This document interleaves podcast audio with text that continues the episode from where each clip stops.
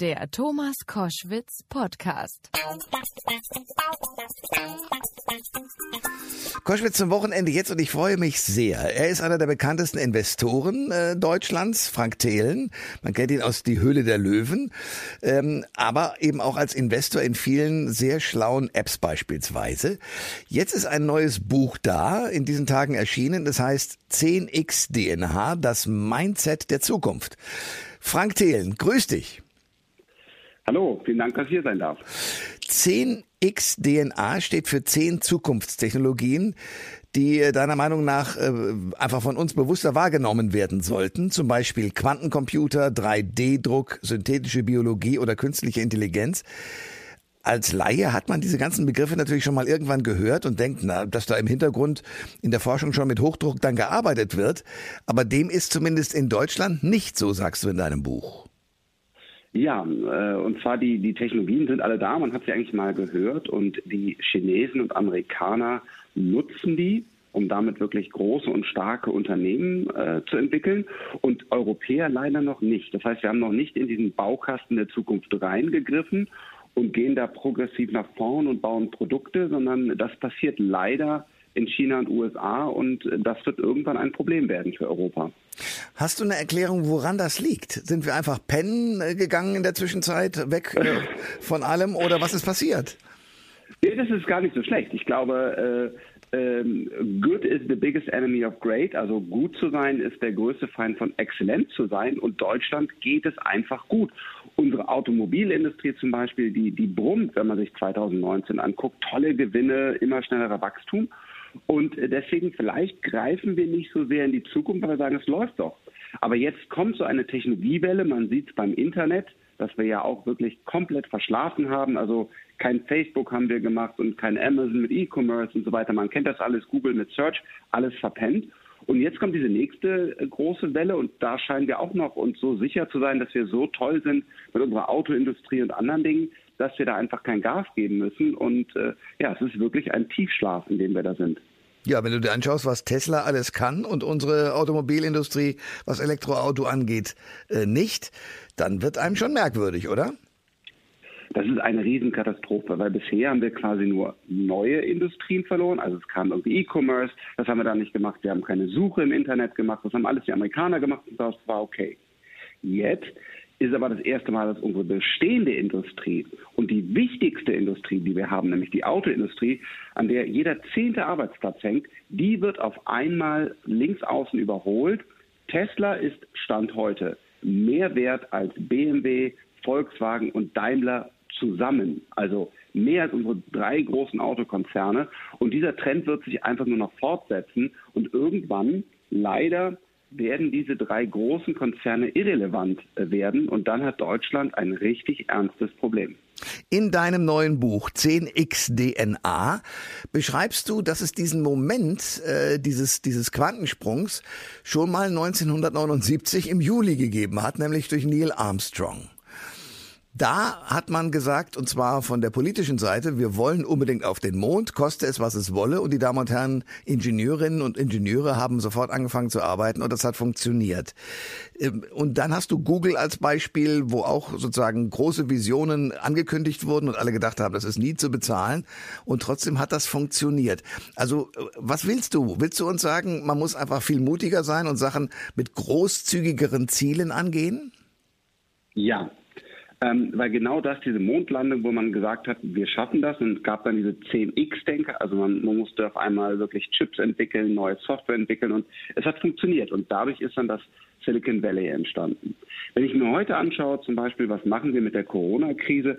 Ähm, wir, wir fördern wieder eine Lufthansa. Wir geben einer, einer Adidas, einer, einer Sixt und ich weiß nicht wem alles Geld, aber wir gehen nicht hin und nutzen das, um wirklich neue Technologien voranzubringen. Zum Beispiel mal eine Hyperloop zu bauen. Ein Hyperloop ist ein, ein Zug 2.0, der im Vakuum mit 1000 kmh äh, Personen und andere Dinge transportiert, fast keine Energie verbraucht und es wäre wirklich ein Gamechanger für uns, wenn wir das hier in Europa mal ausbauen würden. Wir würden dann wieder die Ingenieure hier haben, würden das Know-how haben, aber natürlich auch den Vorteil, dass in Europa Paris mit Köln und Frankfurt und München und keine Ahnung alles äh, super schnell äh, verbunden ist. Das tun wir aber nicht. Stattdessen retten wir wieder alte Technologien, wo wir ganz klar sehen können, die braucht eigentlich bald keiner mehr. Und das ist so ein Weckruf den hoffentlich das, das Buch auslöst und sagt, hey, liebe Politiker, liebe DAX-Vorstände, ihr müsst anders denken und handeln. Wenn wir weiter so machen, dann, dann ist Deutschland und Europa nicht mehr relevant. Das Problem natürlich in der Corona-Krise ist, viele halten natürlich an dem erstmal fest, und zwar in ihrer Not, gar nicht mal in ihrer Böswilligkeit, äh, dorthin wieder zurückzukommen, wo sie vor Corona waren. Also wie kann man es hinkriegen in einer Krise, und rein gedanklich gebe ich dir ja völlig recht, zu sagen, jetzt müssen wir was Neues versuchen. Wie kann man das denn hinkriegen, auch ähm, die Mitbürgerinnen und Mitbürger dahin zu führen? Weil ich glaube, viele werden sagen, ja, das klingt ja ganz nett, aber bis so, eine, bis so ein Hyperloop gebaut ist, das dauert lange und bis das alles fertig ist, dann doch lieber wieder die Lufthansa. Ah, ich weiß gar nicht. Ich habe hab am Wochenende ähm, mich darüber aufgeregt, dass jetzt wahrscheinlich wieder so eine Abwrackprämie oder wie immer man das nennt, kommt und äh, wir damit auch äh, bis, bis 140 Gramm, also die, die E-Klassen und 5er BMW mit wirklich schlechten Motoren wieder fördern. Ähm, das war mein bisher äh, bester Tweet, den ich abgesetzt habe. Also da sind wirklich ganz viele Leute reingegangen und haben gesagt, Frank, ich stimme dir zu. Äh, das kann nicht sein, dass wir jetzt diesen Verbrennermotor äh, wieder fördern. Also so viel Zuspruch habe ich noch nie bekommen. Das heißt, ich sehe, dass sich die Stimmung wirklich ändert und dass die Leute auch mehr verstanden haben, dass wir jetzt was fürs Klima tun müssen und dass wir nicht einfach weiter zum Beispiel eine Lufthansa mit einer veralteten Struktur oder Verbrennermotoren einfach fördern, damit die Arbeitsplätze irgendwie erhalten bleiben, sondern ich merke, viele sind bereit, jetzt in die Zukunft zu denken. Frank Thelen ist bei Koschwitz zum Wochenende. Wir haben gerade davon gesprochen, dass du bei Twitter große Erfolge erzielst, dadurch, dass die Leute sagen, ja, völlig richtig, so muss man das in Zukunft denken. Weg von den alten Technologien hin zu den neuen. Gut, so ein Tweet mal schnell zu beantworten ist das eine, äh, dann ist auch wirklich umzusetzen das andere. Deswegen die Frage an dich, wenn du in die USA guckst und auch nach China. Was machen diese beiden großen Nationen denn so anders als äh, die Deutschen und die Europäer? dass sie sozusagen auch diese ganzen Bedenkenträgereien, die ja eine Rolle spielen, auch in diesen Tagen, wenn man sich auf neue Technologien stürzen soll, beispielsweise auch was äh, den Datenschutz angeht und ähnliches mehr, äh, was machen die anders und besser, damit sie technisch vorankommen? Ja, das Interessante ist, China und USA haben komplett verschiedene Modelle. China wird durch den Staat getrieben. Ähm, das ist keine Demokratie, das ist nicht für mich kein gutes Modell, aber es funktioniert. Da wird also von oben gesagt, wir sehen künstliche Intelligenz, Quantencomputer und so weiter, das kommt und hauen da einfach ganz viel Kapital rein, richten daran die Universitäten aus, also ganz klar vom Staat ausgerichtete Investitionen in diese Bereiche, die dann zu diesen großen Erfolgen geführt haben. In Amerika sind es die Helden, zum Beispiel die Google, die, natürlich Apple und das ganze Silicon Valley, was da entstanden ist. Und auf einmal ist da auch eine Menge, Menge Kapital, also viele hunderte Milliarden. Und dann gibt es einen Jeff Bezos und dann gibt es einen Elon Musk und auch einen Bill Gates, der heutzutage ganz viel Forschung und so betreibt. Und die haben diese hunderte Milliarden und bauen damit einfach diese großen Visionen, ob, ob Raketen, Elektroantriebe und so weiter. Und das fehlt in Deutschland. Wir haben weder äh, den Push aus der Politik, der dann hoffentlich aus der Demokratie käme. Noch haben wir die großen Helden. Ja, wir haben den SAP-Gründer und der macht auch viel, aber das ist der einzige. Also wir haben nicht die Helden mit 100 Milliarden plus, die hier die großen Visionen umsetzen und die Politik nimmt es noch auch nicht richtig ernst. Die Chinesen haben natürlich auch eins gemacht, sie haben die Helden aus den USA schlicht mal ausgesperrt. Also Google und ja. Amazon und ähnliches ist in China nicht denkbar, die haben ihre eigene Technologie entwickelt. Das heißt mit anderen Worten, schlägst du vor, dass Euro Europa auch sagen sollte, raus mit Amazon und Apple und Co., wir machen das selber? Nein. Ähm, das hat zu ganz großen Erfolgen, hast du absolut recht, in China geführt. Ähm, das ist für mich aber einfach der falsche Weg. Für mich heißt es Innovation. Wir müssten jetzt zum Beispiel hingehen und sagen, Quantencomputer, Hyperloop, was auch immer. Wir nehmen uns drei, vier Technologien, wo wir sagen, da wollen wir unsere Ingenieurskunst nutzen, da wollen wir jetzt richtig investieren und da werden wir wieder Weltmarktführer. Das muss der Weg sein. Wir können jetzt nicht äh, andere ausschließen. Ich glaube auch zum Beispiel nicht daran, dass man das 5G-Netzwerk ohne chinesische Technologie aufbauen sollte, weil dann haben wir gar keins oder ein sehr schlechtes Netz. Das ist falsch. Lass uns dann aber in der nächsten Iterationsstufe wieder vorne sein, aber jetzt investieren. Das sehe ich aber nicht. Wir haben ganz locker 10 Milliarden für die Lufthansa. Wann haben wir mal ernsthaft eine Milliarde in irgendeine Zukunftstechnologie investiert? Das passiert in China fast täglich, wollte ich sagen, aber auf jeden Fall jeden Monat, wenn nicht jede Woche. Dieser Mut fehlt uns. Wir, wir haben das Kapital zur Rettung der alten Industrie, aber wir haben nicht das Kapital, den Mut für die Zukunft. Du bist ja ein Investor, hauptamtlich und äh, sozusagen im Nebenberuf dann zwischenzeitlich mal Fernsehstar geworden. Aber eigentlich derjenige, der sich mit den Zukunftstechnologien beschäftigt. Das Fernsehengagement hat aber auch dafür gesorgt und auch schon deine Investitionen, dass du auch in der Politik gehört wirst. Wie ernst nehmen die denn äh, deine ganzen Vorschläge und deine, deine Situation und deine Vision, die du jetzt hier auch per Buch vorgelegt hast? Ja, ich werde gehört und habe auch mittlerweile, glaube ich, gute Kontakte und, und, und gute Gespräche. Ähm, aber es ist noch nicht so, als wäre das Thema richtig, richtig angekommen in einer so breiten Konsens, als dass die Politik sich bewegen würde. Man sieht das äh, immer wieder. Also wenn man will zum Beispiel das, so ein ESOP-Programm, das heißt Employee Stock Option Program, wo man beteiligt wird an Unternehmen, damit man noch mehr Ingenieure begeistert. Das wird seit Jahren diskutiert, aber wirklich wird nichts gemacht. Dann, wenn man sich ansieht, wie werden äh, elitäre Unis äh, gefördert, das, das, das wird ein bisschen was gemacht, aber nicht ernsthaft. Also ja, das Thema ist auf der Agenda, das Thema ist auch sexy irgendwo. Ähm, wir haben ja auch zum Beispiel mit Medium Aviation dieses äh, das, das Flugtaxi entwickelt, das hat auch eine Menge, eine Menge, Menge Bilder und so weiter generiert.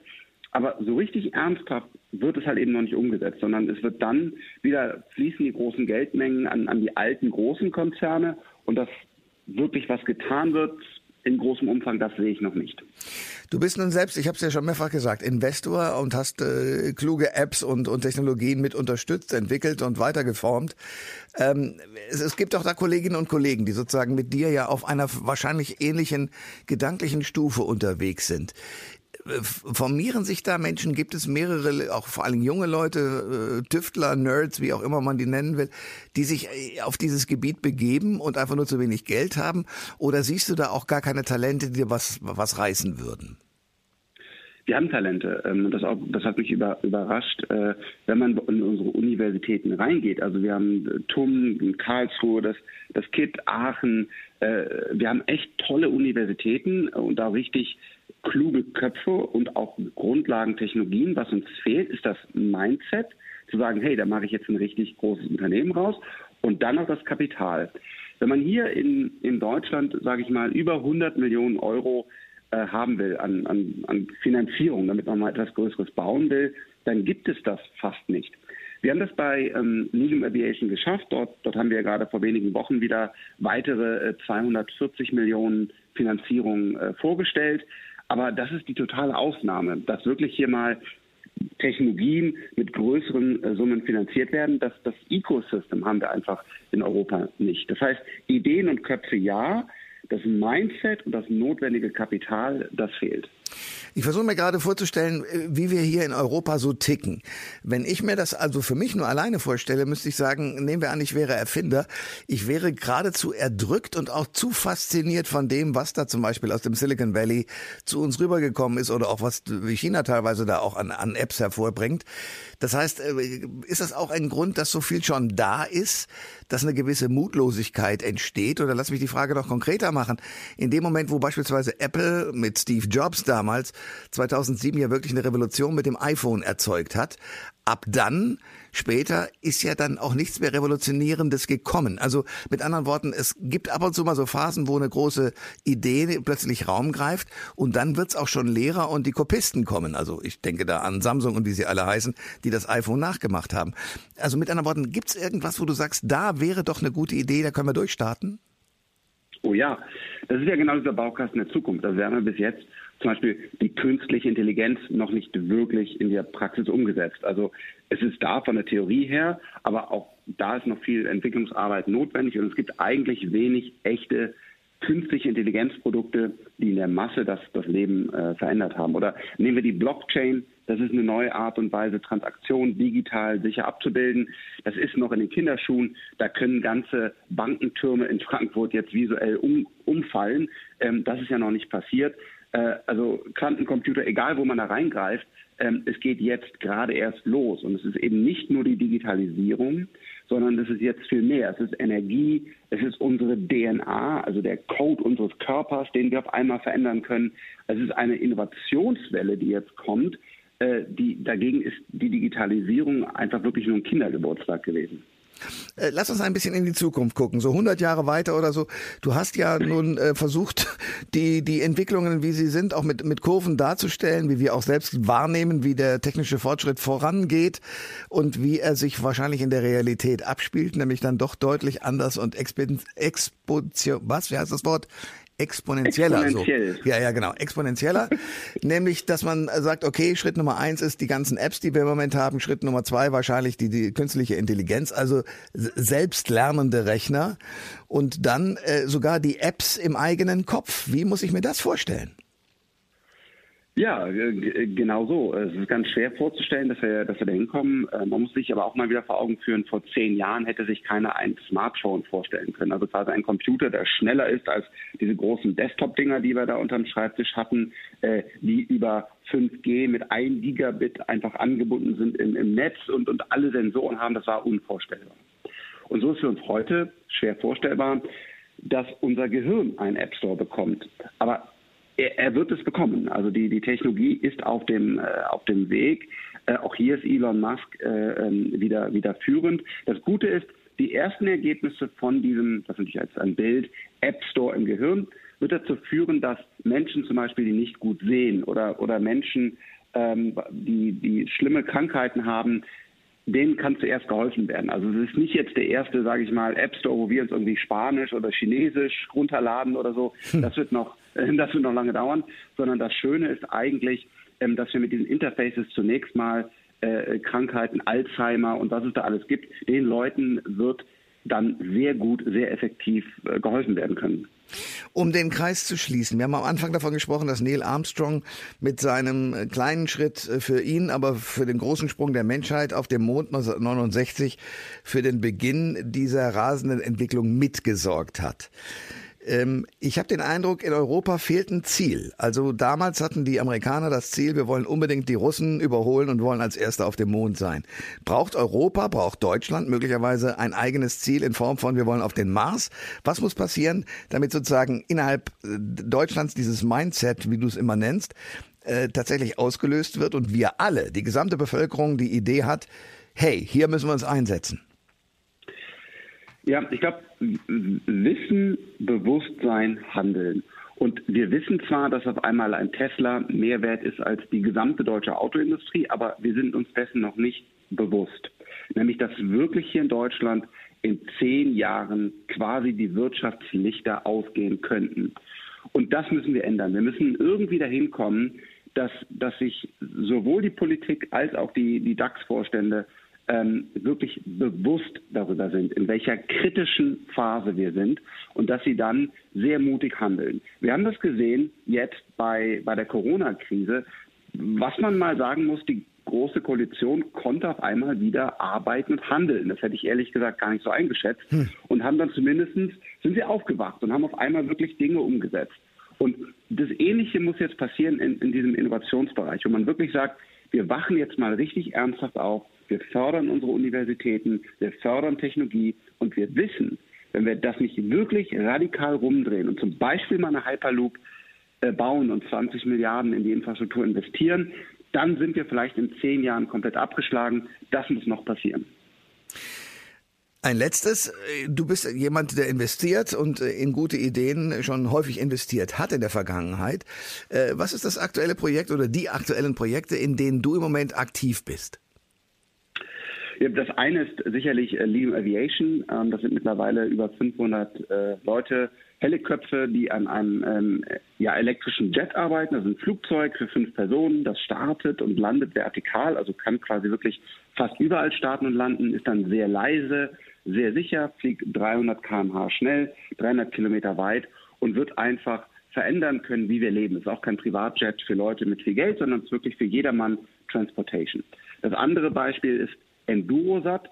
Ähm, dort schießen wir Nanosatellites, also kleine Satelliten, äh, die umkreisen dann die Erde und, und wir holen dann Daten äh, da, daraus, indem man eine Menge, Menge lernen kann und dann klügere ähm, Entscheidungen treffen. Das alles machen wir immer aus Europa heraus um halt hier dieses Ecosystem langsam in Gang zu setzen und zu sagen, hey, wir brauchen auch hier Helden und große äh, Technologieunternehmen. Das sagt Frank Thelen, der ein wunderbares Buch geschrieben hat, nämlich 10x DNA, das Mindset der Zukunft. Frank, ich danke dir sehr für das Gespräch. Vielen Dank, Thomas. Alle Informationen zur Sendung gibt es online auf thomas-koschwitz.de.